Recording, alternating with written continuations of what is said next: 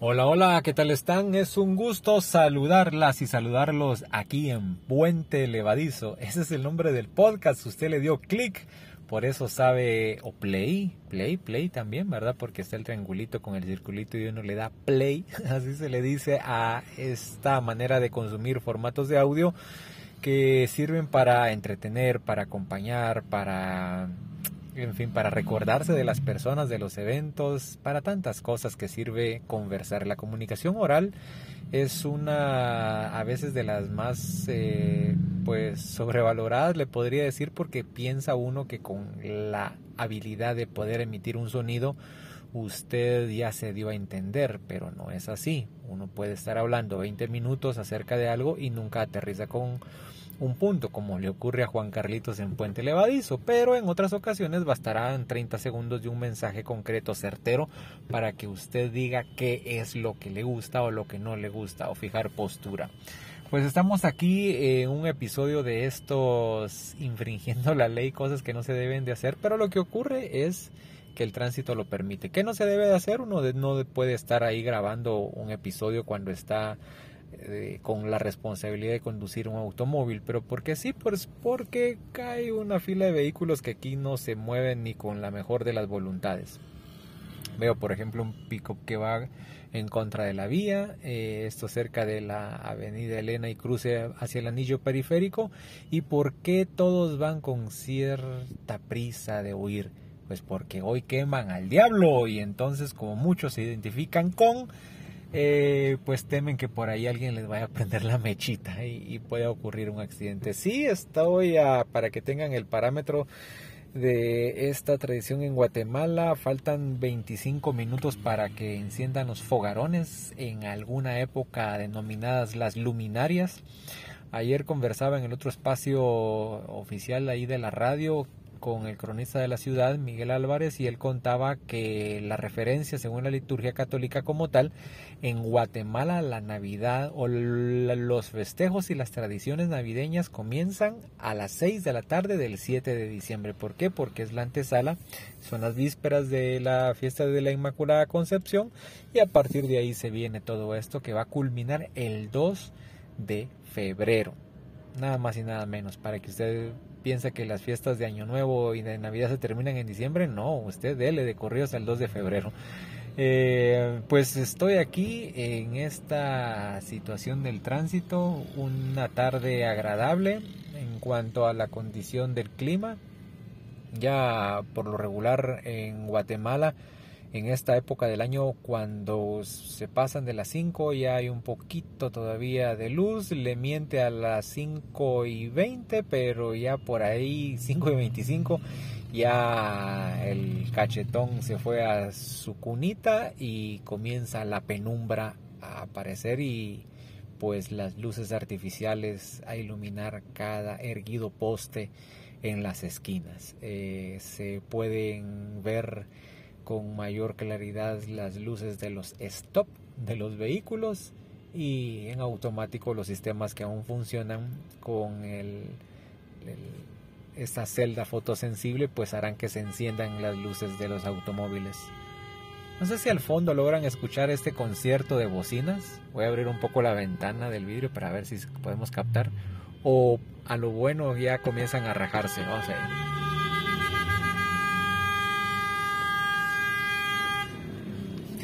Pues ahí está, es parte de estar en esta jungla de cemento en este 7 de diciembre.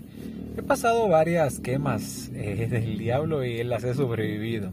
Recuerdo hoy precisamente a media cuadra de este cruce que va a parecer eterno, que nunca vamos a poder ingresar al anillo periférico. Eh, miraba con nostalgia un promontorio de Chiribisco. Es que eso es lo que se quemaba antes.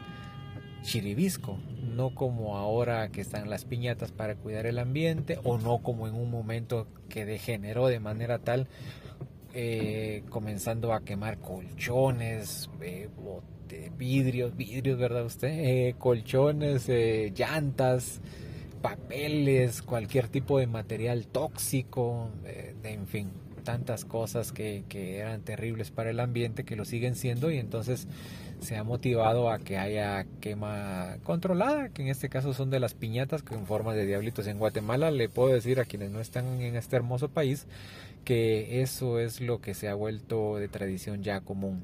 La, la, elaboración para quienes hacen las piñatas y pues para quienes gustan de venir y comprarlas. En algún episodio del año pasado de Puente Levadizo hacía el recordatorio de que una de las empresas en las que trabajé pues fue un momento bien bonito ahí de camaradería, de intentar integrarme a ellos y en un ambiente de oficina bajamos de un octavo, noveno nivel, no me recuerdo, eh, hasta la parte del lobby, sacamos la piñata, le prendimos fuego, ya nos regañó un policía y fue lo más cercano que estuve a eso. Hay quienes aseguran que esas piñatas ahora les meten dulces y las apalean como ocurre con cualquier piñata. Eh, pues he estado en Fogarona, le recordaba de pequeño, así eran, ir a juntar chiribisco, ir a cortar zacate, el seco. Coincide con la época porque los terrenos que han tenido el verdor durante la época de lluvia, pues ya comienzan a ponerse cafezones y entonces ese todo ese monte pues ya está solo para prenderle una chispita, esa chispita que, que hace uno en la casa, que, que se pone bonito con los fogarones, se le meten cohetes y de todo y pues no, ahora ha evolucionado a esto. Lo que siempre se recomienda es tener todas las precauciones del caso. Precauciones que no tienen, hay que ser buen ciudadano, créanme, para conducir aquí y no pegarle a nadie. Eh, no hablo de golpearlo con las manos, sino que no pegarle con el carro y que no le den a uno, ¿verdad? Porque los carriles que son de tres los vuelven de dos y viceversa. El agente de policía que ni siquiera es de tránsito, sino que es policía municipal de algo, porque ese es el uniforme que tiene, pues ahí está, entre quién le da vía. Le da un poquito de vía a unos, le da otro poquito de vía a otros. Eh, es difícil esta situación de, de, estar en un crucero como este. Este cruce de la novena, esa octava calle, yo diciéndoles novena, pero es octava calle, es la salida de la zona 1 hacia el anillo periférico. Y a partir de ahí, pues los que buscamos eh, la casa, pues o al menos donde vamos a dormir, pues sabemos que nos falta poco.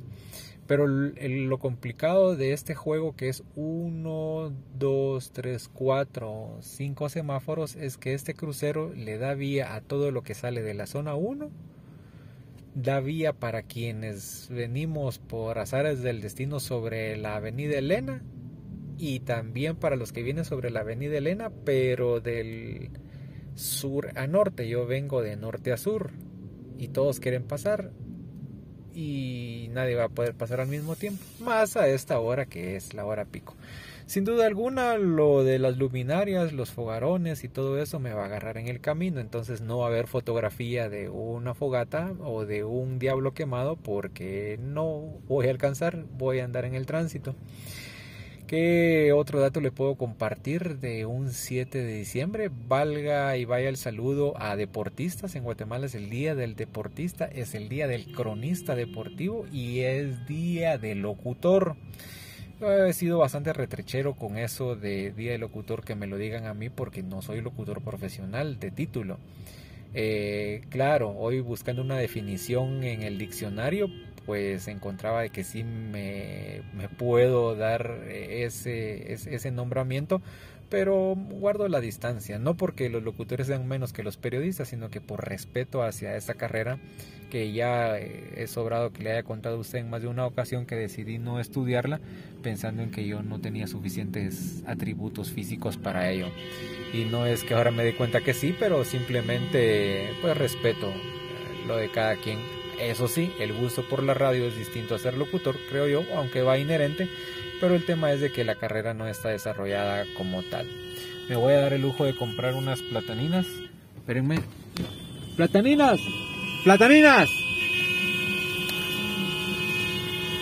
Buenas tardes, gracias. Muy amable. Que esté bien. Gracias. Gracias. Perdonen ustedes el, exabrupto, pero ya iba como a media cuadra. Ah, iba como a 5 metros la señora, pero con esta bocinadera no me iba a escuchar. Ya me dio hambre, ya debía, debía estar yo cerca a mi cena y con el tránsito estoy lejos. El asunto de todo esto es que eh, por las gracias del periodismo he logrado estar de cerca con esos tres grupos de personas que le he mencionado. Deportistas, y muchos de ellos. Eh, mi papá, deportista, aunque sea árbitro de fútbol, pero está muy ligado al deporte. Deportista como tal, pues es alguien que practica un deporte, que está ligado al deporte.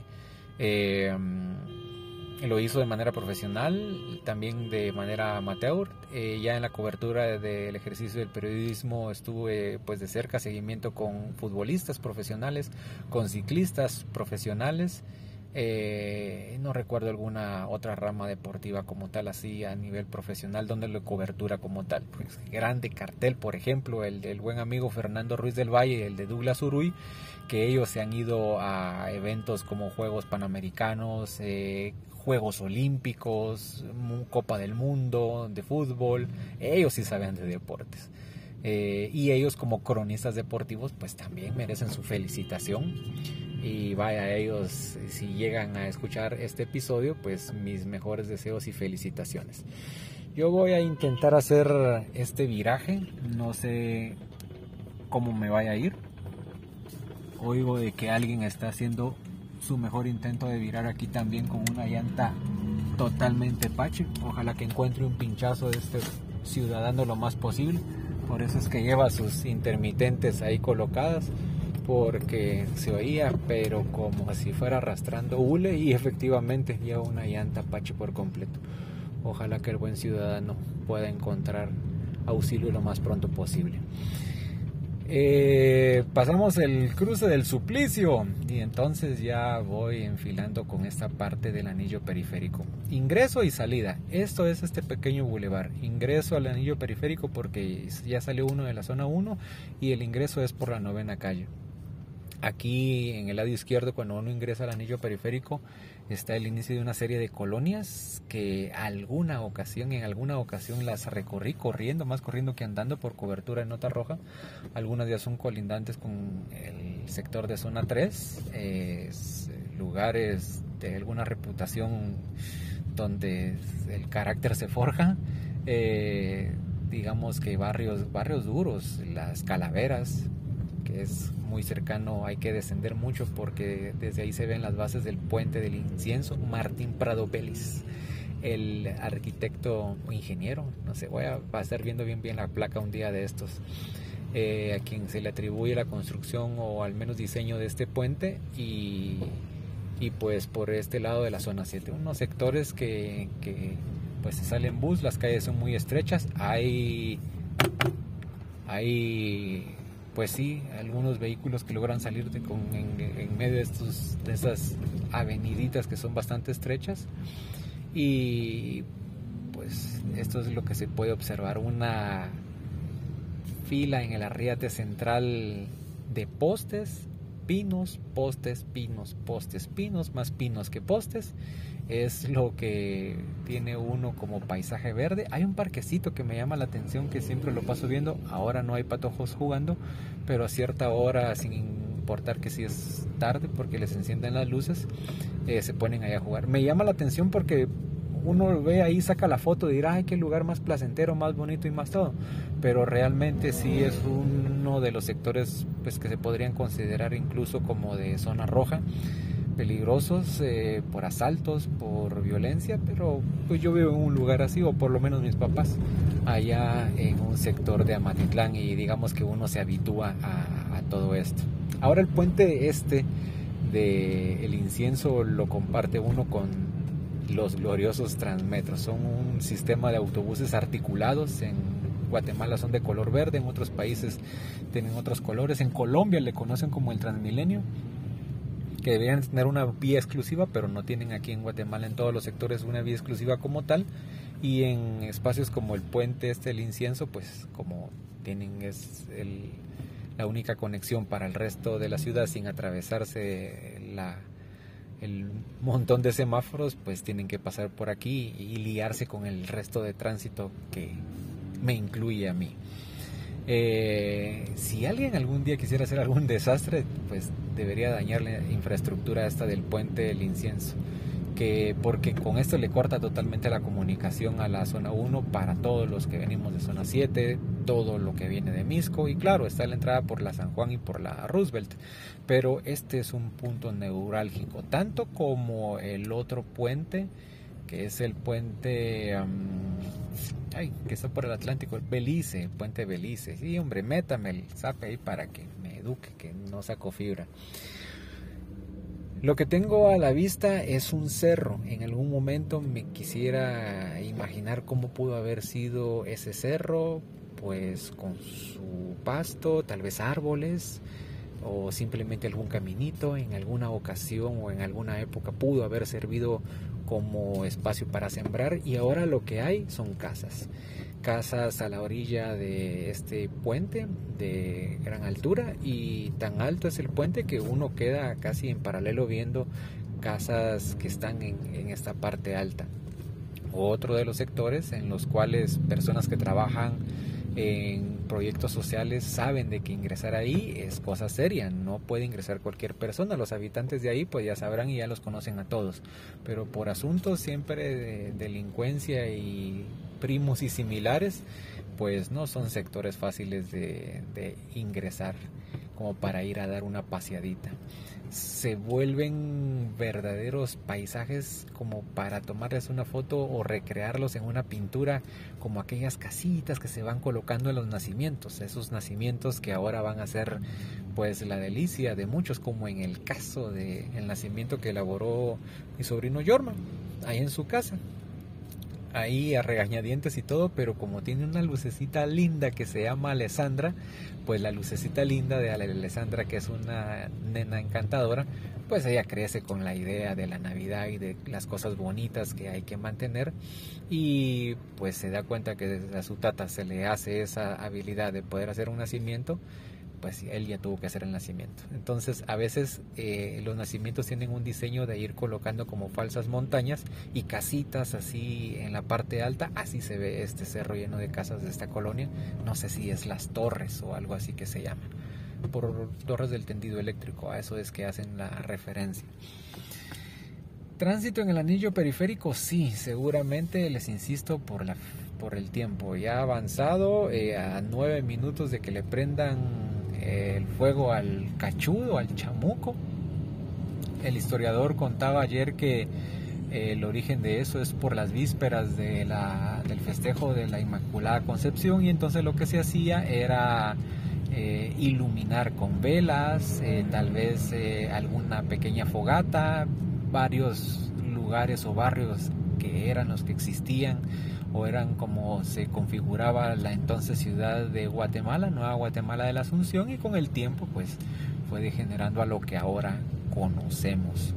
Me llama la atención porque la tradición comenzó en Santiago de los Caballeros de Guatemala, que ahora es conocido como Antiguo Guatemala. Allá hay un barrio que se llama Concepción. Aquí en la capital no hay, fíjense ustedes.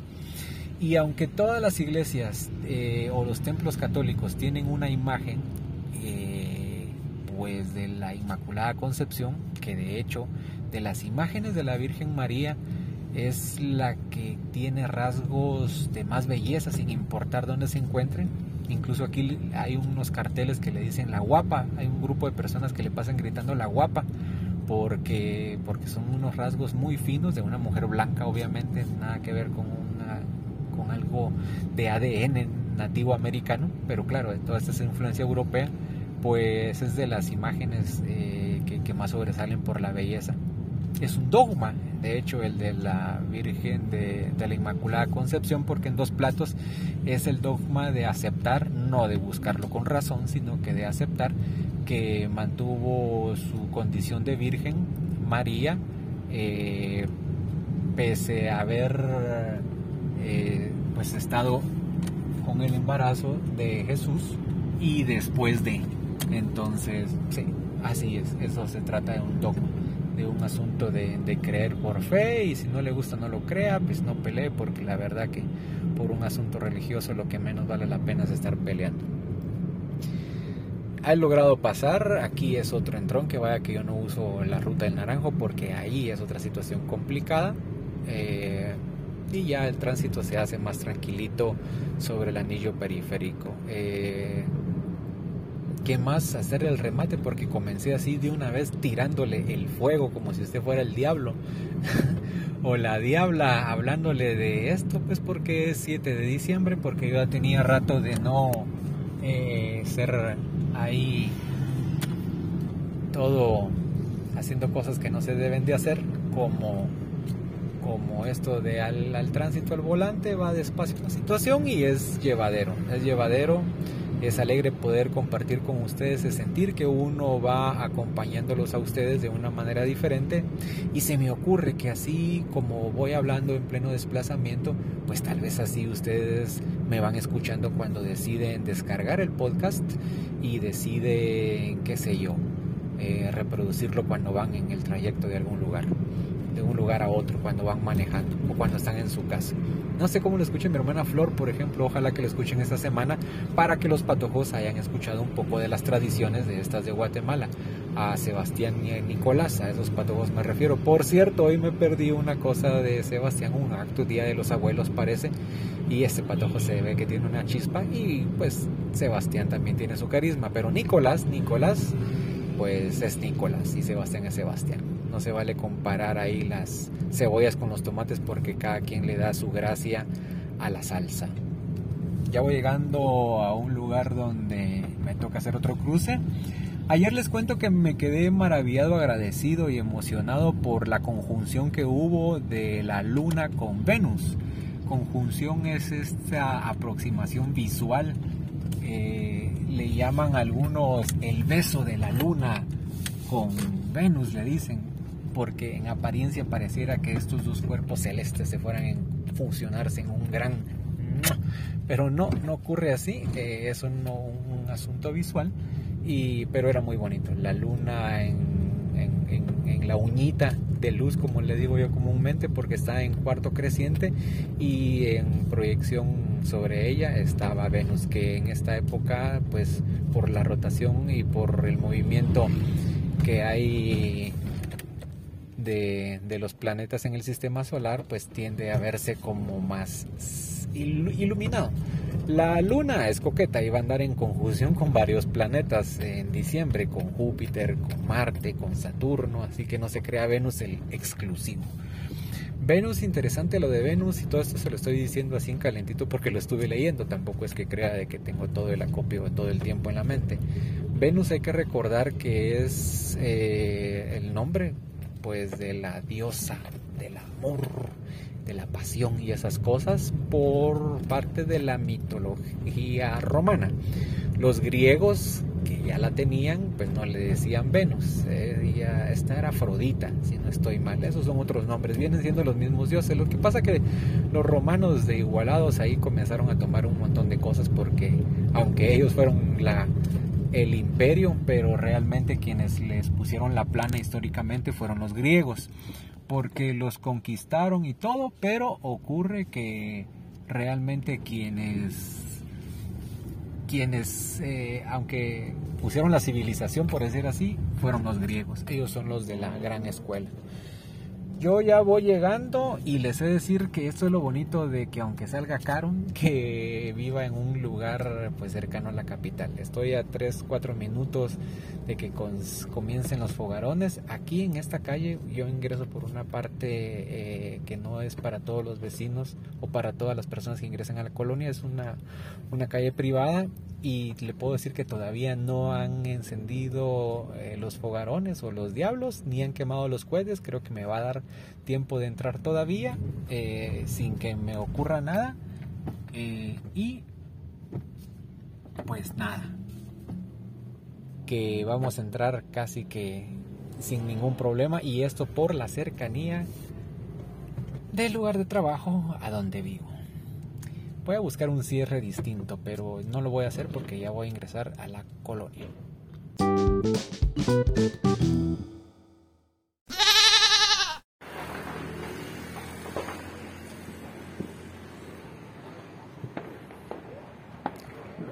¿A quién quemamos? Ese es el título. Oigan ustedes al fondo. Son meros tímidos con los cohetes en esta colonia. Eh, aquí donde vivo. Eh, que tengo a la vista, pues bueno, aquí hay bastante monte como para que le hayan prendido fuego, pero no se animaron. Yo tampoco me puse las pilas. Hay un tipo como ficus, le volaron las ramas como hace 15 días y a esta hora ya hubiéramos prendido suficiente fuego para quemar unas 500 malas personas. Pero bueno, no lo hicimos o no lo hice, no lo propuse. Eh, ¿A quién quemamos? ¿Qué es lo que quemamos? Esa es la reflexión a manera de muy, muy sugestivo el título que le colocaba yo a este episodio. Otra de las explicaciones de qué se quema o por qué se quema es eh, quemar todo lo que uno no quiere, quemar eh, malas actitudes, quemar malos recuerdos. Recuerdo también que de pequeño quemábamos incluso eh, los cuadernos con todas las lecciones perdidas o con todos los cienes, qué sé yo era como decir a ella que se acabe todo. Tal vez no tan espiritualmente, sino que porque ya había que ir botando las cosas. Pero entonces se quemaba, se quemaba. Qué bonito. Voy a seguir hablando y quiero que ustedes sigan escuchando al fondo esto. Más para quienes están afuera ya de Guatemala y que tienen buena cantidad de años de no estar en la quema de, del diablo, como se dice comúnmente aquí en Guatemala. Esto de 7 de diciembre es tradicional. 6 de la tarde, ya le digo, oficialmente aquí es cuando comienza la temporada navideña en Guatemala. Así es como habría que verlo. Esto es una tradición.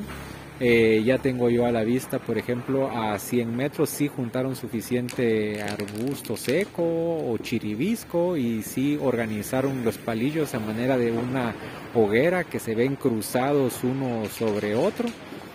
Eh, y se ha elevado las llamas por lo menos a unos 50 centímetros de altura. Más cerca de donde yo estoy, como a 20 metros, salió una señora con su hija y otro hijo más pequeño y lo que hicieron fue comprar un pequeño diablito y al diablito le van a poner un ametralladora como si fuera Rambo, ¿verdad? Ustedes aquellas atravesadas de hombro izquierdo hombro derecho, pero como no aguanta el diablo, no aguanta nada, le pusieron la ametralladora en la cabeza y se va a caer, hasta una piedra fueron a conseguir para poner los pies, para que don diablo se vaya feo, de todos modos lo tienen que quemar, la señora está ahí haciendo uso de todas sus mejores habilidades para intentar encender la meta y ahí está. Oigan ustedes, ya se quema aquí al diablo. Pues fue corta la ametralladora. Yo creo que no terminó de quemarse, o saber. Ahora si ya quemaron la ametralladora y no agarró fuego el diablo es problema. Porque hay que prenderle fuego. La piñata no se compró por gusto. Entonces algo habrá que hacer. Eh, en esta cuadra es lo, es lo más que han, lo, más que he logrado ver que hagan. Eh, me voy a aproximar, tal vez voy a buscar una foto para ustedes. Eh, ahora sale el señor de la casa y agarra fuego del diablo. Ah, qué coincidencia, ¿verdad? Sale el hombre de la casa y agarra fuego del diablo. cosas que suelen ocurrir. Ya salió la suegra, otra coincidencia. Cosas que suelen ocurrir. Ya por, por ejemplo, a esta cuadra ya hay uno, dos, tres, cuatro, cinco espacios de fogarones. Las estrellitas ya son parte del deleite de los niños. Pocos cohetes. No hay todavía suficiente pirotecnia que, que se lava, que se eleva y que hace luces de colores. No, hoy fueron mesurados en ese sector. Pero bueno, al menos ya tuvieron ustedes una idea de qué es lo que quemamos. ¿Qué le gustaría quemar a usted? ¿Quemarlo para el entendido? De que ya no le afecte en su vida. ¡Ah, hay un volcancito! ¡Ey, ahí hay volcancitos! Ya vi yo que está bonito lo de los volcancitos. A mí siempre me han gustado los volcancitos. Dicen que hay volcancitos que explotan. A mí nunca me explotó alguno, al menos no recuerdo. Siempre me han gustado. Eh, digamos que también es un dilema, ¿verdad? Porque uno dice, ¿cómo voy a gastar yo dinero en algo que se va a quemar? Eh, no sé, hay cosas que uno le va perdiendo el gusto. Pero creo que lo retomaría con niños, no lo vamos a mentir. No le va a uno a sentarse a un niño y decirle, mira niño, el, el problema de la economía familiar es el siguiente, no podemos venir y gastar en esto, no hombre. Uno va y compra las estrellitas y si el niño le da gracia, uno va a quemarse con ellos. Es parte de la tradición y, y uno es débil. Ahí que se puede hacer. Ah, interesante. Aquí sí ya comenzaron a sacar los fuegos artificiales. A una cuadra ya es lo más cercano como a una rueda y mientras da vuelta comienza a dar a pasar una luz verde, una luz amarilla, una roja y después se apagó y comenzó a salir uno a uno, poco, poco, como si fuera bengala una tras otra, roja, verde, roja, verde, roja, verde y así va quemando. El olor de la pólvora el olor de la pólvora es otro detalle característico de esto, porque no es solo el escenario que le pinta multicolor, ni, ni la estridencia de los sonidos que hacen que los pobres perritos se tengan que resguardar. Esta es otra situación que me crea conflicto, porque yo estaría en contra de todos los fuegos artificiales, porque le dan miedo a los perritos, los estresan, eh, pero, pero bueno, son dilemas de dilemas. Pero le decía que otro de los eh, sentidos que impacta es el olfato por la pólvora. La pólvora que tiene ese olor característico y que le hace a uno rememorar tantas cosas, desde haber andado en una procesión, acompañando un cortejo, celebrando, qué sé yo, el campeonato de algún equipo, la graduación de alguien, el despido de alguien más, qué sé yo, las ametralladoras en Guatemala, que son una serie de cohetillos están amarrados eh, a una sola mecha y que llegan a tener extensiones de hasta 7 metros, creo yo, pues son elementos que nunca pueden faltar en toda la pirotecnia guatemalteca. Ahora es muy común esto que ustedes están escuchando al fondo, que no pueden ver, juegos artificiales como los fireworks, diría la canción acá de la de la Katy Perry. A mí mucho sigue sin dárseme lo de la pronunciación, pero si usted entendió que son los, los fireworks, pues bueno, ahí está. Ahí están saliendo los fuegos de artificio. Pues impacta el olor con el, olfato con la pólvora, impacta el sentido del oído por medio de los sonidos, eh, estos que al fondo logra escuchar usted apenas también a nivel como si fuera un cachinflín y impacta la vista por las luces porque como son más apreciados a esta hora donde la penumbra comienza a reinar, entonces sobresalen en todos esos espacios de oscuridad. Pueden impactarle también eh, el tacto si usted va y se quema o tiene algo o la fogata como tal en el momento es agradable sentir ese calor y no le digo el gusto a no ser que usted se lleve algún cohete por travieso a la boca. Ese sí ya sería mucha maña y menester su. Lo cierto del caso es que no sé si al fondo se logró apreciar el sonido característico de, de los volcancitos que hacen solo un como como si fuera una F prolongada. A eso me refiero. Y pues bueno, a, a eso se reduce esta esta compañía que le he hecho desde que salimos de ese lugar que parecía caótico y que me iba a agarrar el fuego, pues no, no me agarró el fuego, eh, ya voy para adentro porque hay que seguir funcionando, hay mucho más que hacer en este día y veremos qué más experiencias nos va a dejar. Soy Juan Carlos Ramírez y le vuelvo a preguntar, ¿qué le gustaría quemar de usted? ¿Lo bravucón, lo triste, lo solitario? lo indeciso, eh, un mal recuerdo, la indisciplina. ¿Qué le gustaría quemar? ¿Qué quemamos? ¿O por qué lo que... Primero, ¿qué quemamos? ¿Recuerdos acaso? Siempre nos vamos a recordar de cosas. El detalle está cómo gestionamos esos recuerdos. ¿Qué quemamos? ¿Qué queremos quemar? ¿Por qué? ¿Por qué quiero quemar un recuerdo? ¿Por qué quiero quemar una letra escrita? ¿Por qué quiero quemar una foto? ¿Por qué? ¿Qué es lo que me va a dejar? ¿Cuál es el simbolismo de todo ello? Ahí le dejo a usted con esta reflexión y de nuevo estoy muy contento por haberme acompañado y haber permitido que Lai lo haya acompañado aquí en Puente Levadizo.